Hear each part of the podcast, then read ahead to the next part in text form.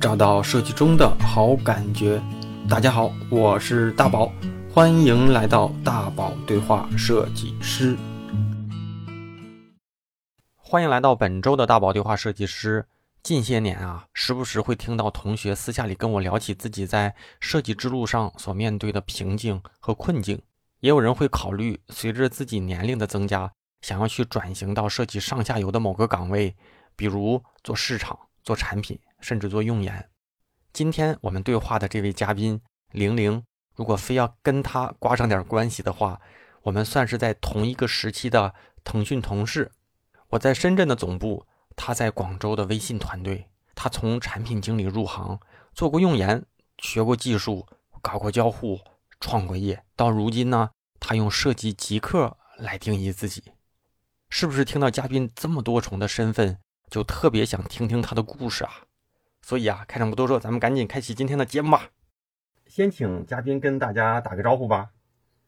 大家好，我是零零数字零一二三的那个零，我是一名设计师，主要是做交互设计的。那很高兴能够到大宝的节目来跟大家去聊一聊我的一些跟设计相关的一些经历吧。嗯，零零的开场特别简单哈，我来简单说一说我跟零零相识和我对零零的感觉啊。首先是我们俩认识，第一次算是交朋友，算是当时是在站酷的那次直播嘛，也是 Q 哥组织的那个活动。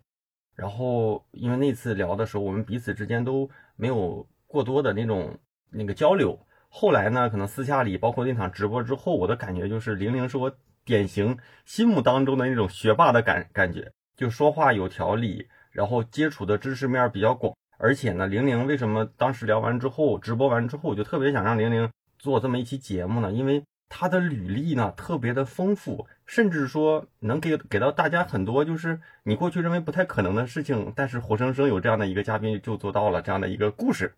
就是跨度也比较大，而且在比较顶级的一些公司里工作过，业务团队里工作过，所以呢，后来我我就我说这事儿我也有有点小私心，呃，必须得跟玲玲私下里再呃勾搭一下，呃，最后呢，咱们年后呢就做了这么一期节目哈。嗯，你看我这开场也比较废话，但是确实是玲玲有很多，就是作为设计师，我们都是设计师，甚至我们中间有一个阶段都是在腾讯工作过。但是他的那个设计方向接触的那些呃专业和知识体系，跟我们就是这种以视觉美术创意为主的知识体系是完全不一样的。所以呢，可能有一些话题呢，我也更像小白一样的，一会儿就是帮大家也帮自己去补习一些。内容也好，然后知识也好，还有一些盲点。再就是呢，也给我们整个节目的这种话题和嘉宾维度里面再去增添一些新的这种这种知识啊。然后我我废话这么多哈，咱们就我再以一个小问题开场吧。因为当时我们的直播里，呃，玲玲的一个介绍呢，就是特别特别。他说自己，你看我们个人介绍可能是创意，或者是哪个公司前什么什么设计师。或是什么什么创始人，然后玲玲对自己的定义是设计极客嘛？因为当时也不好意思问，所以现在呢，我就在这里跟大家也聊一聊。我想问问玲玲，你给自己定义成设计极客，这个是怎么一个含义呢？极客大家应该也就是大概有听说过吧，它它它英文叫做 geek，其实就是最早它是国外去形容那些性格比较古怪啊，然后有点离经叛道的那种技术狂人吧，就他们很喜欢计算，更喜欢钻研一些可能一般的人不会感兴趣的东西，会花很多的时间在那上面。那因为我自己其实也是还挺喜欢这方面的，因为极客这个词后面其实会变得比较比较宽泛，就不再是形容那种可能就是特别。特别密的，呃，特别 deep 很很 nerd 的，就是书呆子的那种人，而是说那会会去形容那种比较喜欢技术、喜欢动手去实践，然后相对来说会更追求思想的自由啊，比较崇尚自由还有呃创造力的这样的一群人，所以我就觉得这种这种气质还挺吸引我的，所以我可能很早就会开始去用这个词去作为一个有点像自己的一个这种呃身份的认同吧，啊，对对对，就包括我我第一个那个就是。我自己的那个人网站就呃其实也是用了这个词，就是 U 一 geek，就是呃 U 一就是那个用户体验的那个那个缩写，嗯，对，然后 geek geek，然后就是点 com 嘛，对我我最早可能就就很早已经就觉得哎这个词好像还比较符合我的那个就是就是一种身份的认同，所以我就嗯就会觉得这个词还挺挺吸引我的，所以我可能去年其实在去年把公众号改成了这个呃就设计极客零零。嗯，然后可能也也更加更加多的去去以这个极客的身份去叫做标呃给自己打这个标签嘛。所以大家开场肯定会有点迷蒙啊，就是这个极客零零到底是干了些啥？哎，咱们就可以一点点聊一聊哈。因为我们当时在那次直播里其实没有提到我们过往的身份，更多的是当时的主题是聊读书嘛。所以玲玲当时给我的感觉就是，她每一个话题，一是就很严谨的准备过，可能是说的时候感觉不出来，但是他的那个内容里面是有逻辑和那种提前的这种严谨性。其次是特别的广，就是你说的一些专业之外的东西，我觉得就是很深，就是你非设计之外的那些知识面啊都很深，我就让我觉得产生了一些好奇。所以后来我们沟通完之后，我才知道原来玲玲啊这个过往的经历、履历、职业呃这种跨越都是挺挺大的。所以啊，玲玲跟我们先聊聊你的几个过往的这个简单一点也行，或者咱们一会儿慢慢聊也行，就是几个职业片段。总的来说，我确实是一个还比较喜欢折腾的，就是那个经历比较非主流的这种摄影师吧。我我其实就是进入互联网这个行业也有十几年了，而且基本上一直都在这个行业，只不过说在这个行业做了很多不同的岗位，并且在不同的公司待过。那呃，可以说有几个比较大的这种所谓的转型和和和呃转折吧。嗯。呃，第一个就是从一个可能跟这个行业不相关的一个一个冷门的专业，然后进到了互联网做产品经理，最早是在。网网易，你那个大学学的是啥？给跟大家唠一唠。大学学的是一个叫做地理信息系统，也就是简称 GIS 的专业。但其实它主要是做那种像卫星的卫星的定位啊、导航啊。现在的现象就是那种地图，就是百度、高德这种地图，它的背后的很多这种技术，其实就是地理信息相关的技术。嗯，所以其实是也算是一个比较理科的专业吧。嗯，那你如果要是正常的以那个身份。呃，专业出来求职对口的专业是什么？岗位是什么呀？比较多的会去像一些呃，就是规划院，或者是像这种可能这几年也有很多去去那种互联网公司做城市那种数字孪生的一些一些技术这方面，但是呃那个时候会比较少一点，更多的会是一些企事业单位，就是做这种城市规划相关的一些技术开发的工作吧。对呀，一个这样的人，就是你的同学可能都做着这样的事儿，结果你呢，叮当叮当的做了好多跟你早期学的东西完全不相关的事儿。对，就是我入行的时候就发现没有我这个专业的同行，我就看着我的同学们，可能他们都是一毕业可能就有很多就是师兄师姐啊什么的，就资源嘛，然后我我我就进到了一个就是陌生，好像并没有，对对对，比较陌生的领域。那那我问一个啊，咱们一会儿你再接着说。你看你一个这种专业，你第一份工作是互联网公司，本来就有跨度，其次又是个产品经理，你这种工作 是怎么能找得到呢？你这个对口又不对口，又是应届生，又是跨专业，又是跨领域，所以这块儿你可以跟大家聊聊当时的一个一个一个经历呗。嗯，对，所以就说时机很重要嘛，因为那个时候还是十多年前嘛，所以嗯，其实很多时候很多所谓的互联网公司就。他其实是找不到这么多呃，比如说计算机专业出身的人，呃，比如说可能是设计专业，设计专业还好一点，但反正因为他那个时候处在一个比较快速的发展时期，所以就是对人才的这种需要，他可能更多的是去看个潜力，或者是他大体的这种是一些基础的一些素质能够去满足嘛，所以那时候确实不会这么的去挑专业，然后我确实也是因为在研究生的期间嘛，可能花了很多的时间在这个。这些互联网就是当当时新出来的这些产品的研究上面，所以可能当时是用了一些自己就是做的一些这种研究报告，然后去在面试。中间可能会获得这种面试官的一些青睐吧，他会觉得哦，好像还这个这个这个小朋友还挺主动的。然后那时候其实也没有国内也没有这么多的这些可能互联网的资源像今天这么的普遍嘛。那那个时候应该还是一个能够展示你相关的这种能力，包括你的这种意愿的一个比较好的方式吧。所以其实可能我觉得就是在在进入这种大家并没有特别好的这种叫做就是一些一些职业的训练或者是一些可能。跟现在的职业变化比较大的一些新的这种机会的话，我觉得确实，首先是要真的就是能够去体现你的这个意愿，我觉得是一个一个前提吧。嗯，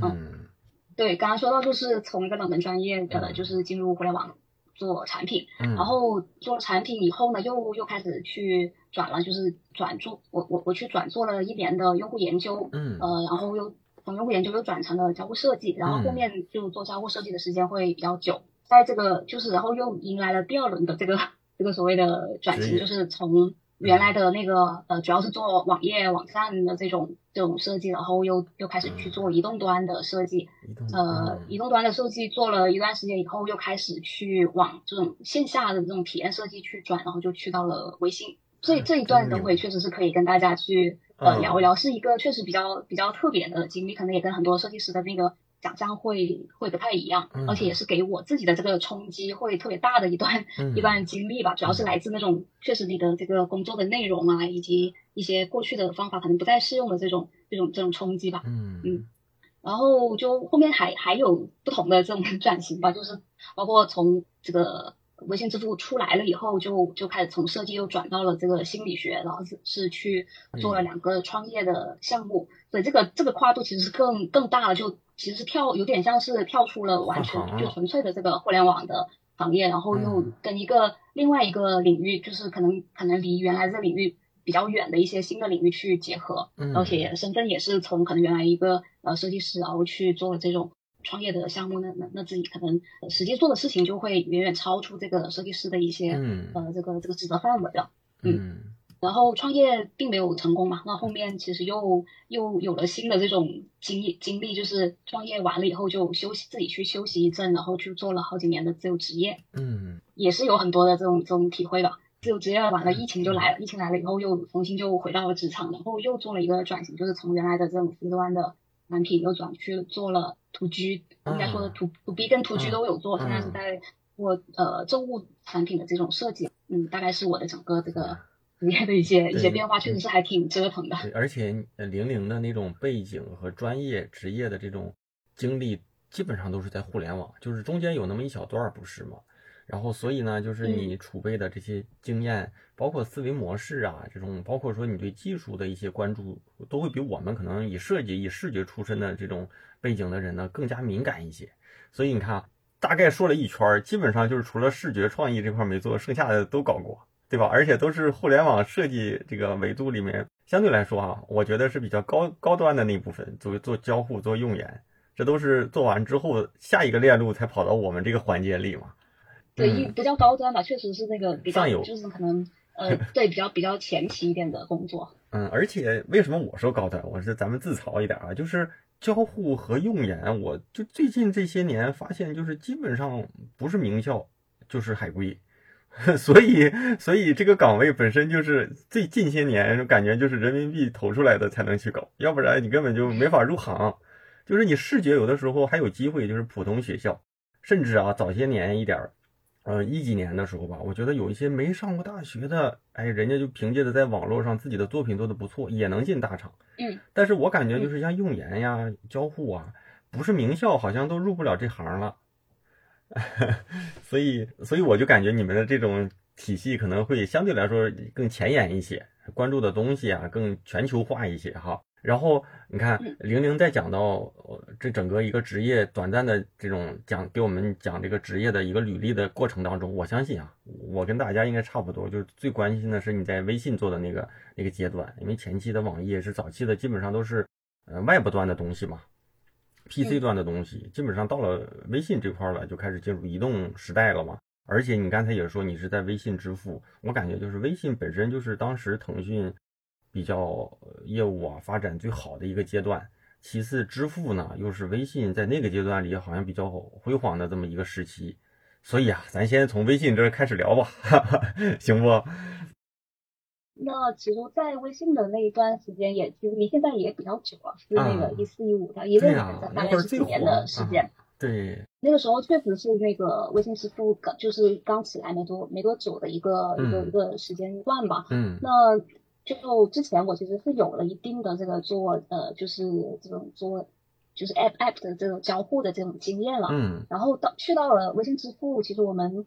就主要涉及的这些业务，或者是平时会会做的一些项目，主要分成几大块嘛。一块确实就还是跟这种呃微信里面 A P P 里面的这个支付相关的一些这个这个场景跟应用，比如说嗯，就是水电煤缴费啊，嗯，或者像什么这个全收款啊，像这种就是在在那个这个微信就是日日对日日常大家会使用到的一些呃线上的这种这种功能嘛，这个是一块。其实更大的一块是去做这种。微信智慧生活跟线下的很多行业去合作，然后去推广整个微信支付的这个使用，呃，就就是去呃提高它的整个在市场里面的渗透率的这样的一个比较大的这个项目吧。嗯。呃，那在这个这些项目里面，其实就分了很多的行业。那比如说像就是什么样智慧医院啊，呃，智慧智慧餐厅啊，呃，智慧停车场啊，呃，智慧机场，其实有非常非常多的场景，基本上是涵盖了大家日常可能会能够使用到的这些。就是支付的各种各种场景，基本上都都涉及到了，所以其实当时刚一个感觉就会觉得哦，这个很有意思，因为有很多你你需要去接触的新的东西，很多你你可能之前比如说一般我们做一个做一个产品的设计，基本上就是一直去做这个产品，可能好多迭代，然后像可能几年下来也主要是面对的。某一个这个这个领域的一些需求嘛，对。但是在微信支付就发现哦，智慧生活的这个命题特别大，然后有很多的行业，所以那个时候就开始说要去作为设计师就需要去开始去接触不同的行业。那这个过程其实就既怎么说呢，既既有趣兴奋，但同时又会面临了很多就是你之前可能根本没有想到过的呃一些挑战，就包括我们可能日常的这个工作也都跟以前就就是做呃这个这个。店面的这种设计师就挺不一样的，就是我们可能有很多的时间，都会跟着我们的这个呃商务还有产品经理一起去跟行业里面的一些商家或者合作方，跟他们一起去去沟通，去聊他们的这个业务的模式啊，他们的需求啊，他们准备做的项目啊，他们怎么样去使用微信的这些呃微信还有微信支付的这些能力，去帮他们去提升这些服务的，包括嗯。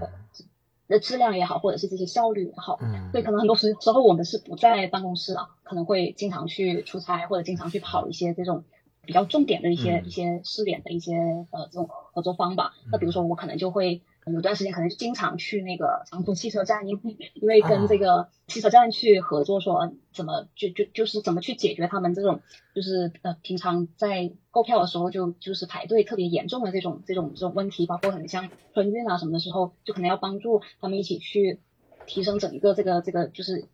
高峰期他们的这一个乘客的体验等等，就会有这样的一些一些经历吧，所以当时就是会觉得哎自己好像有点。不太像一个设计师，因为很多时候就确实不在电脑面前，也不在做这个就所谓的这种设计跟画图的工作，大量的时间其实是花在了这个现场，花在了这个去了解这些不同的行业，他们的业务到底是怎么样运营的，去跟他们去讨论说有些什么样的可能，他们是可以怎么利用我们的这些能力去做一个提升的。这真是给我的感觉啊，就是用用可能是用科技在改变生活，而不是聚聚焦在一个 A P P 的体验上。更大一些，更大爱一些。然后我曾经你说这个，我当我当时想着是我当时在腾讯的时候，也内部不是经常也去分做什么分享会议什么的嘛，就是好就公司内部嘛。我好像就听过，就是微信的人，因为可能是产品还是什么总经理 GM 这样的做的分享，就是他们就是他们跟什么医院经过了怎么样的沟通啊，多少次，最后达成了一个什么就是什么连接，然后最后启用了微信的一个什么功能。大概就是这个意思，嗯，让我回到了当时的一段记忆。然后你看哈，我觉得玲玲，你先不用着急说那么多，咱可以由浅入深的来聊哈。就我我我代表一些设计师去跟你聊一些话题，因为可能有你说的这些呢，咱可以一点点深入下去啊。比如说你当时在网易进入到微信的时候，我就小白一点啊，我就想说那个阶段是微信最辉煌的时期吧，也不能说。后面我也有也也也可能也记不太清楚了，但我印象当中就是一三一四一五这样这几年，腾讯整体的那个股价一翻再翻，一翻再翻，然后也是因为微信那个时期做的比较好嘛。然后你当时面试腾微信的时候，你觉得他们对面试就面试就是行业里的设计师的这种要求高不高，或者说整个周期呀什么的，你还有印象吗？跟大家分享分享。面试这个确实。就是因为我我我我当时进微信的时候，应该是刚好他们成立了那个面试委员会，呃，也就也就是说会会有一个委员会去给你去面试，所以就会经过的那个轮次呃会会比较多，对，而且也会有就特别像设计的话，那可能是有好几个这种总监级别的，就给你定级嘛，呃对，都会都会跟你去聊，对，所以就可能这个时间确实会比较长，而且我感觉就怎么说呢，就要求肯定还是还是会比相对比较高，因为可能。不同的人都要去觉得哦，这个这个人是一个还还不错的这个候选人的话，我我觉得至少是呃，在可能呃，就是不同的面试官，他们可能相对来说他们的判断的维度是相对有有一些差别的。对。嗯。不过现在有可能已经不太不太是这个这个这个这个制度了，我不太清楚，因为也太久没有去了解。嗯，当时刚好是一个就是就是采用了这个制度没多久的一个情况，所以我们当时确实花了挺久时间在面试。那你你这么说，你是几几年面试腾讯微信的？咱们俩一四年，我是一三年，那真差不多。嗯，当时是这样的嘛，好像 T。当时是 T 三，T 三以下的好像业业务线自己可以定定级，T 三以上呢就需要跨业务什么去跟你去聊。你当时面试了多长时间？整个周期你还记得不？我能有个几个月。对，我也是两两两三个月。我印象我他妈是三个多月。我是北京面深圳的岗，然后还因为我这个也是属于跨级跨那个就是要跨业务来给你定级，还要去深圳当面去聊，线上还不行，当面聊。嗯，然后三搞了三个多月，所以那个时候就感觉微信还是挺神秘的，因为当时微信不在深圳嘛，然后又又本身业务又起来了嘛，所以你当时在微信那会儿，那个时候的微信团队设计里面的设计团队当时是有多少人？再再给你提几个小问题啊，我们包括现在也会觉得微信整体的设计啊，包括说的体验还都比较克制嘛，所以你当时在那面工作的那个感受。是不是一个呃，就是设计的话语权，或者是呃张小龙对设计的这个要求比较高的这么一个氛围，还是说设计更多的是辅助技术啊产品的一个实现？因为我觉得大部分互联网公司设计的这种权重都不是优先级最高的，就没有说像什么苹果呀这种什么这种这种感觉的嘛。应该说就是可能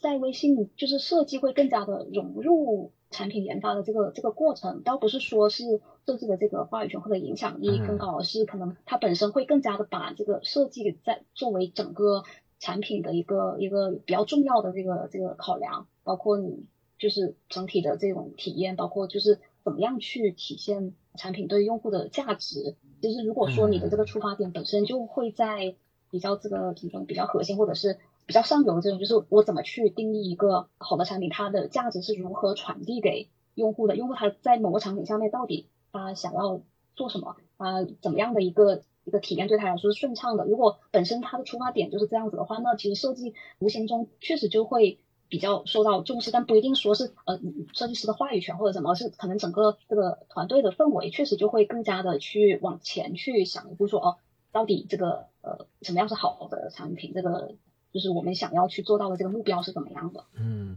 呃，但是我自己啊，咱们就探讨一下，就是我我的感受是在互联网公司里都会可能或是体验优先，或者是或者是呃对吧，用户优先哈。但是比如说我们在这个周期里，你要是比如说你要做一个迭代，做一个改版，那在这样的周期里，比如说三十天吧，就打比方，那三十天里面本来说是设计需要十天，但是各种压缩，最后压缩压缩到比如说五天或者三天。打比方哈，那这样的话其实就会影响最后的小那个整体输出的品质嘛。就是我觉得那个时候呢，在大部分团队里面，那你设计就出位。但我我怎么感觉就是好像微信就会觉得不能保证，不能牺牲对用户的这种视觉感受或者体验感受，可能会会把这个权重压的呃，不能让让它出的那么渣，就这个感觉。因为你你我们想到苹果也会觉得啊，他们对设计是很在意的，设计在整个体验的这个设计既是体验。或者是一很很大的一部分体验嘛？那你看咱们那个时候，像那个锤子手机，我们也会觉得它官网也好啊，它的产品的工业设计也好啊，它的里面的体验呀什么的，不能说是成功和失败嘛。但是你会觉得它设计是能，就是给人的感觉是很强的，它不像说是一个辅助嘛。我们感觉微信也是这样的，所以我我就想问你嘛，你们在那里面工作里会不会有这种感觉？我我因为我们日常的工作里就会这样的，那产品占用了可能本来是给他们了五天时间，结果他们用了十天。那技术说我们必须得十天，要不然我们就搞不了了。然后运营或者说我们也得用几天，最后给设计了一天或者两天，那设计也得干。就我的我的感受是这样的，所以我不知道微信会不会也也是这样的。其实这个问题，我觉得主要还是涉及到说每个环节是不是划分的比较清楚，并且设计。就是有没有机会在更早期去介入，包括在可能产品的一些一些定义，或者是这个前期的这些，就就是呃产品概念的这个阶段，是不是就有机会去参与？因为我其实不太了解其他几个设计，就是微信的其他几个设计团队嘛。就是在微信支付来说的话，因为我们本身的这个业务模式其实就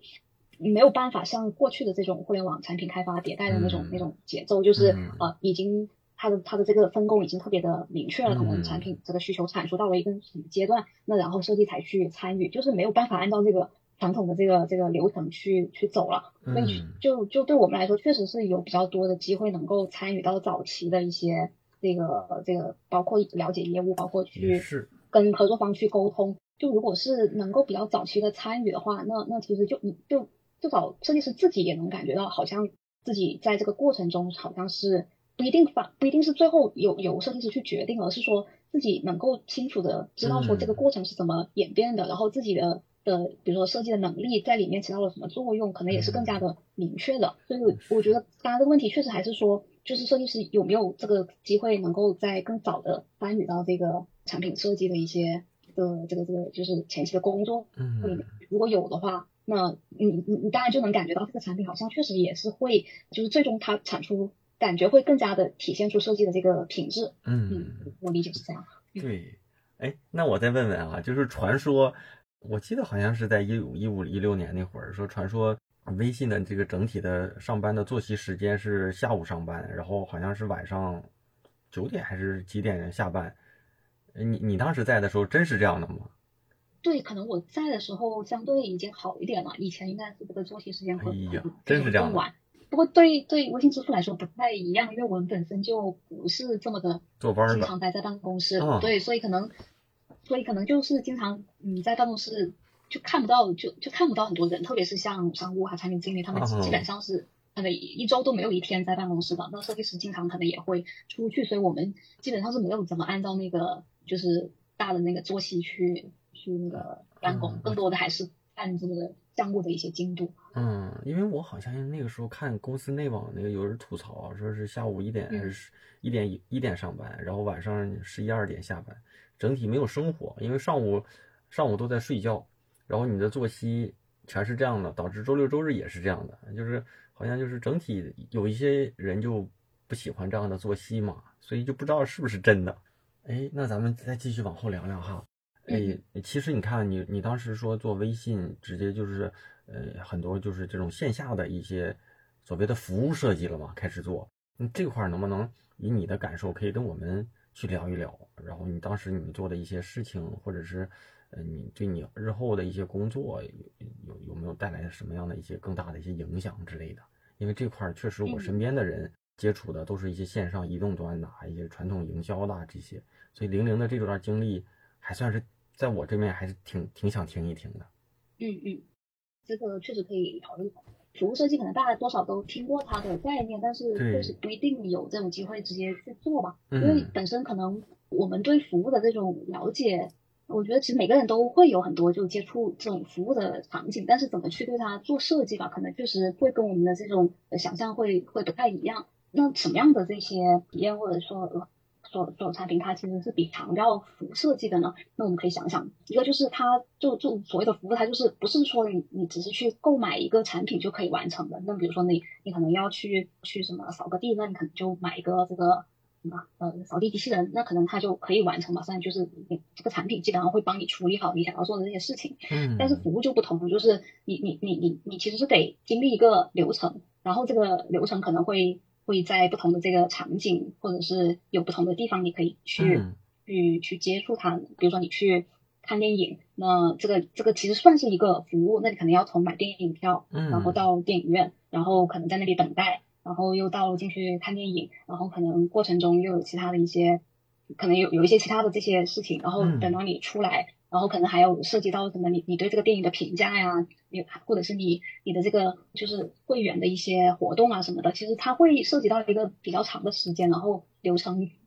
会有比较多的环节，然后这个过程中又有很多不同的触点，那比如说你买。买电影票是在手机上面，那你可能去进到电影院，可能是有一些指引，呃，那你可能在那个入场的时候，可能给你发个 3D 眼镜，可能这个服务员又是一个所谓的触点，就是你你接触到的这些节点，所以本身服务设计它会是一个在这种长流程多触点的这些服务的呃呃场景里面是是比较需要用一些这种服务设计的思维去思考跟去落地你的一些所谓的设计的。嗯，那那这这个其实就对设计师的这个身份本身，我觉得其实就有了很多的这种不一样的要求吧。因为本身服务来说，它是一个比较长的过程嘛。那那其实你就需要是一个相对比较偏这种有点像是规划者的这些这些视角去看说，哦，整一个它的服务到底是怎么样的。如果我们只做其中的一个环节，比如说把这个。在 A P P 上面买电影票的这个事情给做好的话，那其实它影响的可能只是一小部分。那那本身可能你就需要去从一个更更宏观或者是更整体的这个视角去看待，而且也要去协调不同的人，因为你完成整个服务，它可能会涉及到像有一些这种服务员，然后可能有一些这种管理者，又或者说是其他的利益相关方，可能会有挺多的，所以就就其实是需要经常的去跟不同的角色。去去沟通，去了解他们的一些业务，或者是他们面对的一些一些困难之类的，然后才是设计。所以本身我觉得服务设计它其实就是一个还挺综合，而且也挺考验这种综合能力的这么个设计的领域吧。诶，那你玲玲说了这么多哈，那我觉得服务设计是不是有一点像产品运营和设计的一个综合的一个岗位啊？就是它可能涉及到整套的触点，然后怎么去。设计之外，可能有一些，比如说一些话术、一些一些行动指引，比如说中间会涉及到一些电源什么的，那这些的东西会不会参与进去呢？还是说，只是我们只是做最后设计能够去触达的那部分工作？这个其实就是呃，我觉得当时也是在我去开始做这些线下的设计的时候，觉得比较困惑的一部分。嗯，就就到底你的这个职责。包含了我刚才说的，那就所有，还是说你你可能最最最终只是去做那个可以视觉化的那一部分，甚至包括做一些可能宣传的物料啊，或者是或者是这种更视觉化的一些一些产出，这个其实就跟本身这些项目的性质其实挺有关系的，因为不同的项目它其实就很难像我们之前的那种流程，就是哦它可能分成什么 A 级呃 B 级，A 级项目可能就是要。呃，做的更完整，那可能前期就会有一些什么呃调研啊，然后然后有一些这种可能需求的评审会什么的，然后 B 级可能就是特别快的迭代啊什么，就就它其实没有办法去区分的这么明确，说哦这个项目是哪一级，因为不同的项目它，比如说我们可能会涉及到。一一个项目可能是由呃，就是比如说微信，然后然后可能有一些合作的厂商，那可能他可能他们可能是一些商场超市，然后可能又有一些这个为这些商超提供这个收银服务的一些一些这种厂商。那其实，在这些项目里面，就其实微信本身的角色就不是这么的确定，就是你到底是提供什么服务的。那那有时候我们可能会提供这种呃，就是基于微信的这些能力去帮助商家去看他们哪些节点是可以提升这个。整体的这个效率的，那这个时候其实像设计师他是可以发挥一些作用，因为设计师会有这种呃以以人为中心的这些服务设计的理念嘛。但是可能像产品，它未必是从这个角度考虑，它可能更更多的考虑是一个模式或就商业模式，或者是说怎么把这个微信的能力把它转换成为呃就是一些数字化的工具等等。那这这个就就如果说本身。就是微信在这个项目里面，它是一个更加主导或者是更加去呃赋能的这么角色。这种角色的话，那可能设计师能做的东西会会更多。但如果有些项目呢可能本身就是一个特别复杂的这些呃这种合作有好几方，可能三四五方，那可能微信只是其中提出提提供某一个能力的一方的话，那其实设计师相对来说，那可能最终落地的确实是更加偏向视觉化，或者是我们更擅长的一些这种线上或者是一些这种跟用户去沟通的这些设计，嗯。反正我我觉得咱们听众里面的同学，真正去做服务设计这块的人应该比较少。但是这块呢，又是可能在互联网，包括说在接下来未来的这个一个阶段里，可能又是一个躲不开的一个一个一个体系吧。我觉得在这两年吧，可能疫情一些被封停了，但是在疫情之前，服务设计是特别火的一个词儿。然后包括在各个这种论坛里啊、分享里啊，都会去提到嘛。所以我觉得这疫情之后了，可能很多东西慢慢的还会再复苏起来。到时候我觉得大家有什么这块的一些经验，也可以都拿出来交流交流哈。然后玲玲在讲的时候，我再咱们再延延展延展哈。那那我就以一个外行人来说哈，你说海底捞的一个整体的一个，包括说服务，包括说他们的这一个产品企业，他们是不是也是在做非线上的，呃，或者是叫线下的服务设计？跟咱们的这种科技企企业做的这个服务设计，其实就是另一个领域的服务设计。就其实要要要说服务的话，其实海底捞一定是这个经验会更加的丰富，而且他们更加明白这个所谓的服务设计的本质是什么。因为他们的主要场景其实就是要去做好这个服务，所以可能对他们来说，就可能不会另外去强调设计，他们其实可能就会整个就会把这这个服务作为一个核心，然后去想说，那我到底现在能做什么，能够让这个整体的服务能够能够有进一步的提升。因为玲玲在说的时候啊，我就拿手机，我在我在搜一个东西，就是这一两年啊，如果大家看视频号或者是抖音上面，应该关注营销啊这种的，应该会关注到一个超市或者一个商场叫胖东来，我不知道玲玲知不知道这个，因为我当时想不起来这个名了，我得赶紧搜一搜。刚才找到了胖东来，它是一个好像地方性的一个商场啊，它就是从你进这个商场的第一步，呃，包括说他们的超市里到最后结账出来，他给你的所有的触点，用户能够接触的一些环节，都替你考虑的特别周到，而且不像海底捞那种迎着你去做，而是说你本身就会你没在意的点，我给你在意到了，然后呃就是就是那个从进去到出来，你就感觉到这个商场呃把你当成家人，而不是把你当成客人。所以大家如如果感兴趣，可以自己搜一搜，有这方面有不少。现在有一些就是这种营销的一些专家都去解读这个，就这个商场为什么现在火起来了，而且呢，好像活得还挺好的。它就是整个所有的环节里，不是去做营销，而是去在所有用户的这些触点上去做好设计。那有的设计可能不是说咱们传统意义上的一些图的那部分、流程的那部分，而是就是你没想到，甚至说你还没去想的时候，我们提前已经给你准备好了。但是细节我就不在这里说，大家可以继续去自己去了解了解哈。嗯嗯，但我我也没去过，那那还确实挺想看一看。嗯，不是在大城市，好像好像啊，好像是在河河南，别的地方还没有。反正就是有点像日本的那些商场，比如说你进去了，有孩子的话，我给你提供儿童车，你可以整个逛的时候就有这样的。然后超市的那些提示语，比如说这个香蕉啊，你能放几天？那个这种香蕉你能放多少天？就是比较好。然后还有就是那个有就是好像什么休息室啊，这种饮水区啊，都是免费提供这种的。就你进去之后，你渴了什么，反正就是所有的东西不是在做营销，也是在做体验。但它的这个体验不是 A P P 的体验，就是让你进入这个商场的这个感受的体验是最优的。而且呢，让你觉得我在这花钱啊，不是让就是你不是在赚我的钱，而是你就应该收这么多钱合理，给用户的感觉是，嗯，就是自己享受到了那个。呃，好的服务，那所以就觉得，呃，还是很愿意去在这里面去消费，或者是去去享受这么所谓的购物的乐趣的。就是为什么它能火这么火？最近就刚才他就说了一个嘛，就是我们说买蛋糕，买蛋糕吧，就是六寸、八寸、十一寸什么的，大家对这个六寸、八寸就没有概念嘛。他就做了一个，就是一个一比一的那种圆盘，告诉你六寸是多大，八寸是多大，那个什么十几寸是多大。然后还有就是咱们超市不是买菜的时候要撕的那个塑料口袋嘛。撕的那个口袋，很多时候是撕完之后就打不开，它就粘在一起嘛。它的那个撕的那个架子上面有一个专门让你手手指蘸一下，蘸一下之后手可能就涩了，就可以自己就给弄开。就他做的这些不是那么营销，但是呢，就是在你整个购物的流程当中，我都替你想到。好像是荷兰的那个河南的一个企业，而且就是老字号企业，就一直活的都很好，但是没有名儿。然后最近呢，因为疫情，好像反而它更火了。就是人家说这些超市啊，什么商场慢慢都不行了。反而它就是利润，就是价格又便宜，然后活的又滋润，所以最后被人去研究，才发现了他很多这些细节做得好。那挺难得的。嗯，对，其实因为就真正能够做的这么细致，然后从这个就是整体去考虑的这种，就是很很有服务设计的意识的企业，其实很少的。嗯，行，咱讲了这么多跟微信引出来的话题哈。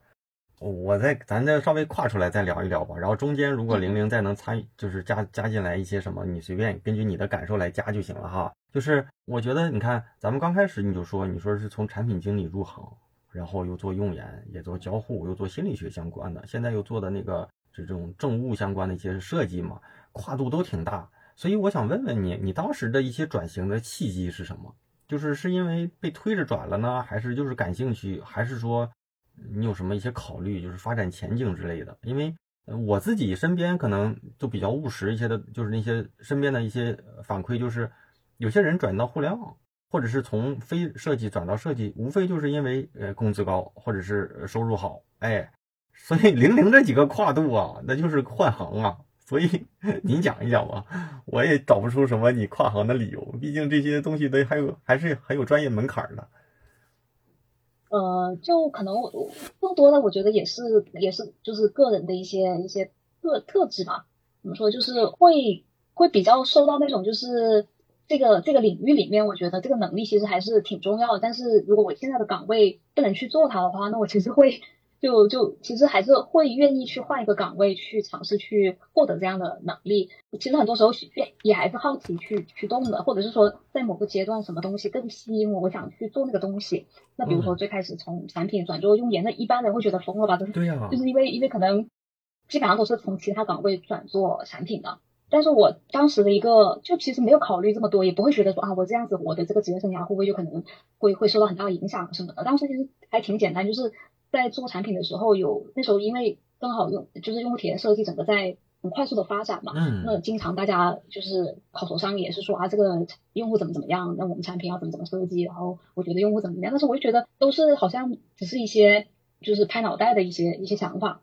用户怎么样没有人去看呢，嗯，就就所以当时我我其实也是做了一段时间那种，就因为是新手嘛，所以做了一段时间就回复用户反馈的这些视频，然后就发现哦其实。就是其实用户他们确实是有挺多的想法，他们也很不一样。那我们去设计产品的时候，到底要怎么去面对不同的用户的这些他们的需求？要怎么去解读他们的可能字里行间的一些吐槽也好、呃抱怨也好，或者给你提的意见？就当时就挺困困惑的。但是我就发现哦，原来有一个这个领域用户研究，它其实是有一套还挺成熟的方法。至少在国外，你发现有很多这些研究也好，或者是比如说像可能性测试的这些方法论，包括就是有很多的。厚厚的手册就教你怎么用，怎么做可能性测试。嗯，我就觉得哇，我我突然间找到了一个叫做什么，就是背背后的一棵大树，就是我我想去掌握这个方法，但是我我觉得产品经理好像没有这个东西，因为当当时的那个那那个年代确实也是产品经理这个岗位太新了，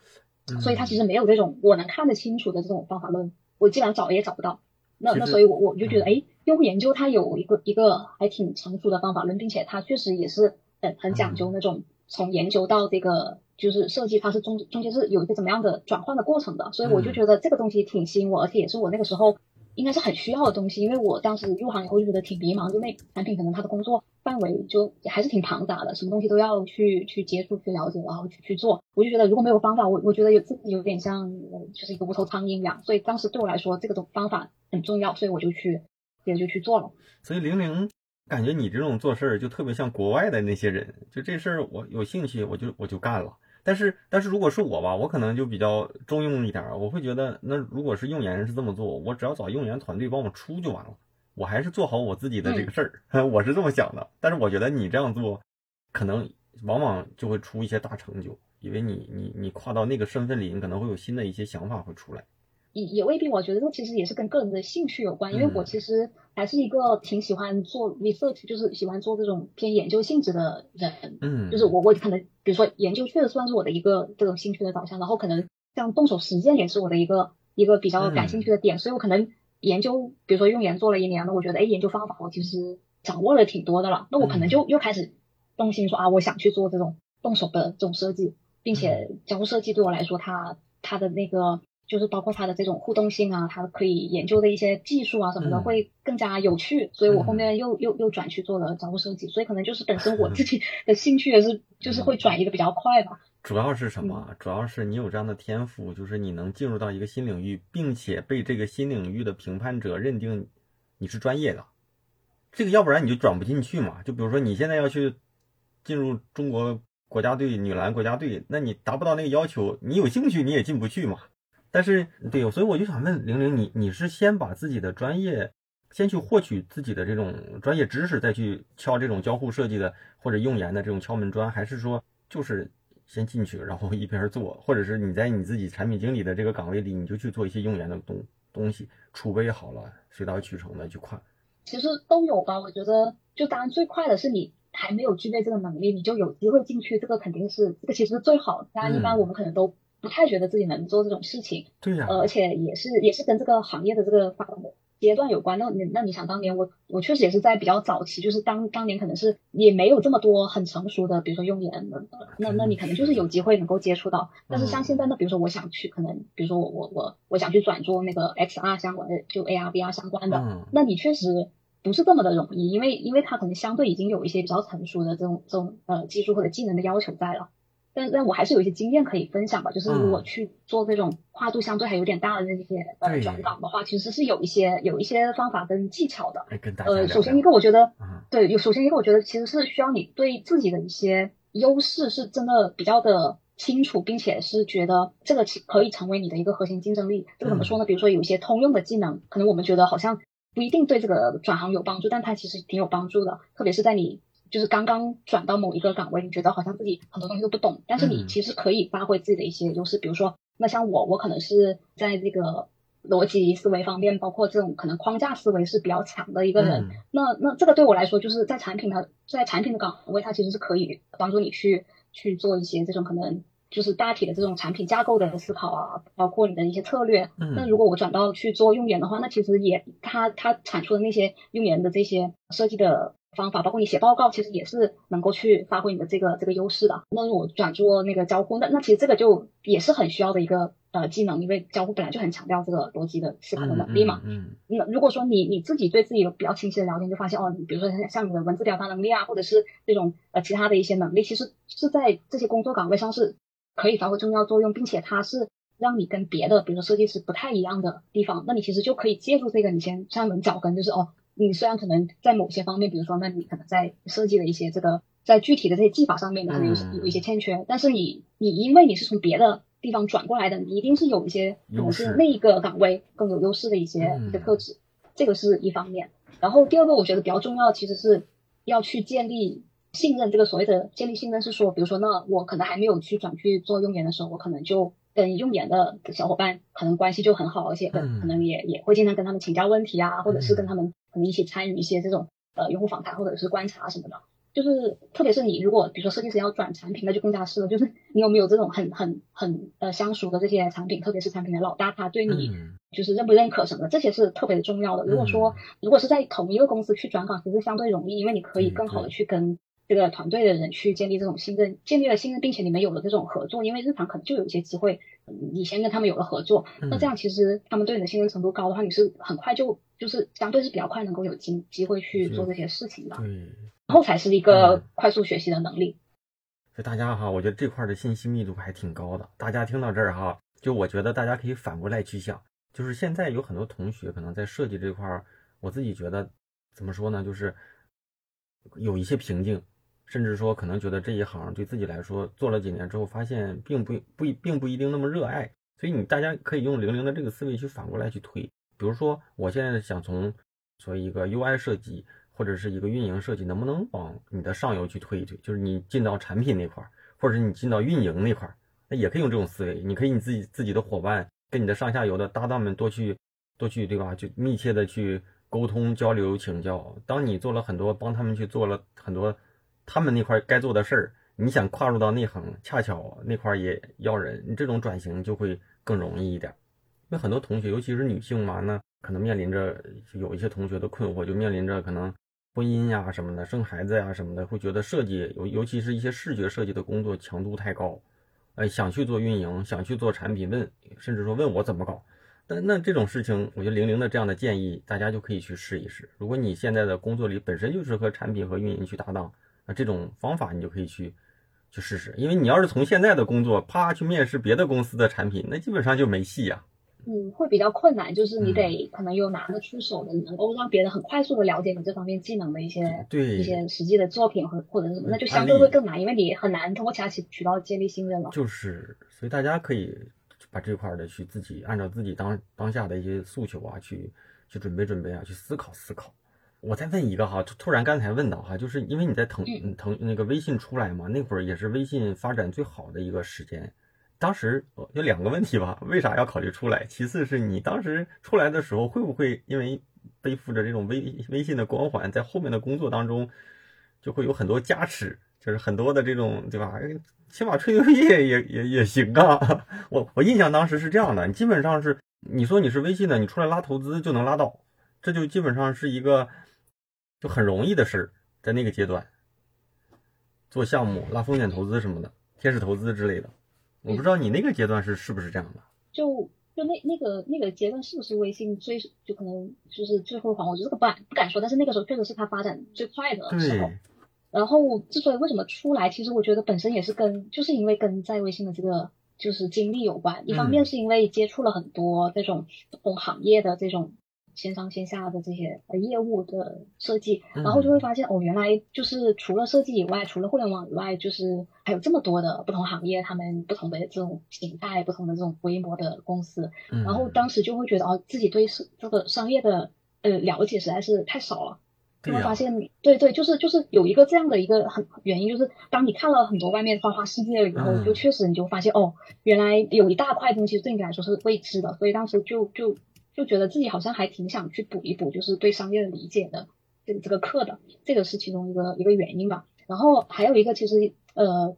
其实就是因为在那样的一个团队或者是那样的一个经历，其实也会让自己更加的。怎么说呢？就是所谓的乐观，所谓的乐观，我觉得不是不是说是我做什么一定能成，而是有点像说你对，嗯，你你对未来的预期，比如说那这几年疫情，那那这几年的情况，大家就不太敢去去创业，或者是去做一些可能风险比较大的一些决策嘛。但是在那个时候，确实就是整体行业比较乐观，而且也是一个发展非常快的一个一阶段，然后自己也会觉得会更大胆一点。所以，我我其实挺感谢那个时候。的一个一个节点，就如果不是那个时候的话，我到现在也不会有这个经历。嗯，就虽然可能后面这个经历并没有成功，但是我觉得，如果不是因为那个时候就是各方面其实都还比较顺的话，嗯，我我应该不会去做那种事情，因为我本身也不是那种很很敢去做这些决定的人。当然，还有一个也是因为遇到了就是感觉就是比较比较合得来的合伙人吧，嗯，所以后面就从微信出来就去就去做了这个。就是跟健康心理学相关的创业，就是做一个冥想的产品，但是做的太早了，所以后面就没有活下来。现在，但这个确实也本身就跟这个就是在微信的这个经历是很有关系的。嗯，我感觉你说的那个产品是不是在这个时期做？因为你说冥想，我我都会去做，虽然我不是每天做，但是我有某个阶段，比如说某某一天特别疲惫或者特别不安的时候，我也会去做。我觉得这两年被教育出来了，尤其在大城市啊，各种各种。对，这两年很很多，因为当年在做的时候就发现，我们要去教育市场，这个就就其实确实很难生存下来。节目听完了，我是大宝。有人用一生守护一个职业、一种身份，也有人愿意在不断的尝试中找到自己最中意的事业。而更厉害的人啊，是在不同的身份中享受乐趣的驱动所带来的满足和成就。玲玲就是这样跨界的极客。这样一个嘉宾哈，一期肯定捞不完，咱们下周依然精彩。对了，那个在我的哼哼大宝频道里回复数字零零啊，会收到零零为大家推荐的私藏书单。节目结尾继续邀请大家加入我的微信听众群，进群不麻烦，加入方式呢就是在我的嗯哼大宝频道里啊回复群入群就能收到相关的加群方式啊，一定是在嗯哼哼，不是在你收听的音乐平台上啊。在群里会及时的给大家同步节目和嘉宾的相关信息，还有我直播的相关话题内容，可以在群里跟我提建议、提供内容资料。当然啊，如果有合适的角度，特别希望收听节目的你来跟我聊聊你的故事。总之呢，这是我们这个节目听众的大本营。再者呢，继续邀请大家加入我的知识星球了。今年呢，我星球里持续的会给大家更新成长课，月更我的领读书单的音频课程。因为去年疫情的种种原因吧。跟大家直播呢，没有及时的更新，今年呢都能够恢复的更新起来。当然呢，还有啊一个重要的模块也即将在不久后启动，就是我为设计师提供的职业进阶转型的求职辅导了，一对一的私教辅导。大家也可以再等等我哈，最后的一些准备阶段了。那这块呢，对于归队星球的同学，我会有比较大的福利回馈。二零二三年大家都在忙着变强大，我希望正在听节目的你。也别落下，我们一起共同成长。强力推荐给在职业上有困惑的年轻设计师，想要获取更多设计资源人脉的上进设计师，还有就是咱们大宝频道的铁粉的忠实的这些一直支持我的听众们。加入方式呢，还是万年都不变，在我的嗯哼啊嗯哼哼啊，你懂的。大宝频道里回复“归队”，归来的归，队伍的队，收到一个弹出消息，咱们扫码就能够加入了哈。每一次我都会重复：种一棵树最好的时间是十年前，第二好的时间是现在。只有进群的老同学知道这里到底有多大的价值。节目结尾呢，再次感谢一下给节目打赏的同学们。第一位呢是小车同学啊，第二位 Encounter 啊 Encounter，第三位是 L E E E E 四个 E 啊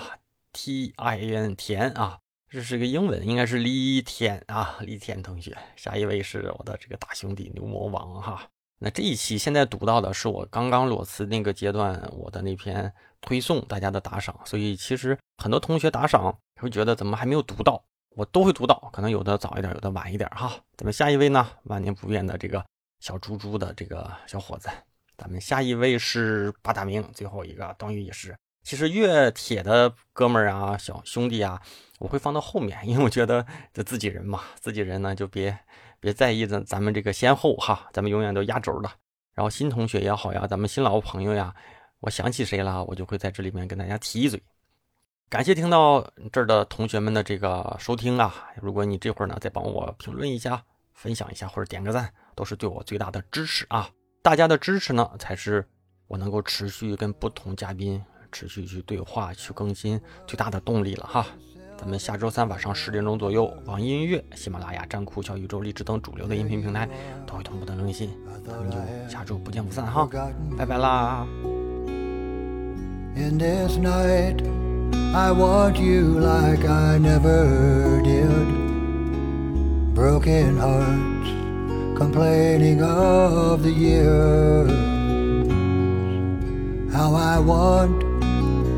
To hold you in my arms again. It is so true, I never did stop loving you. Pretty blue, you told me you would never leave. So sad, all these lonely years. Pretty blue, our love was really something free. Your eyes were simply all so pretty blue.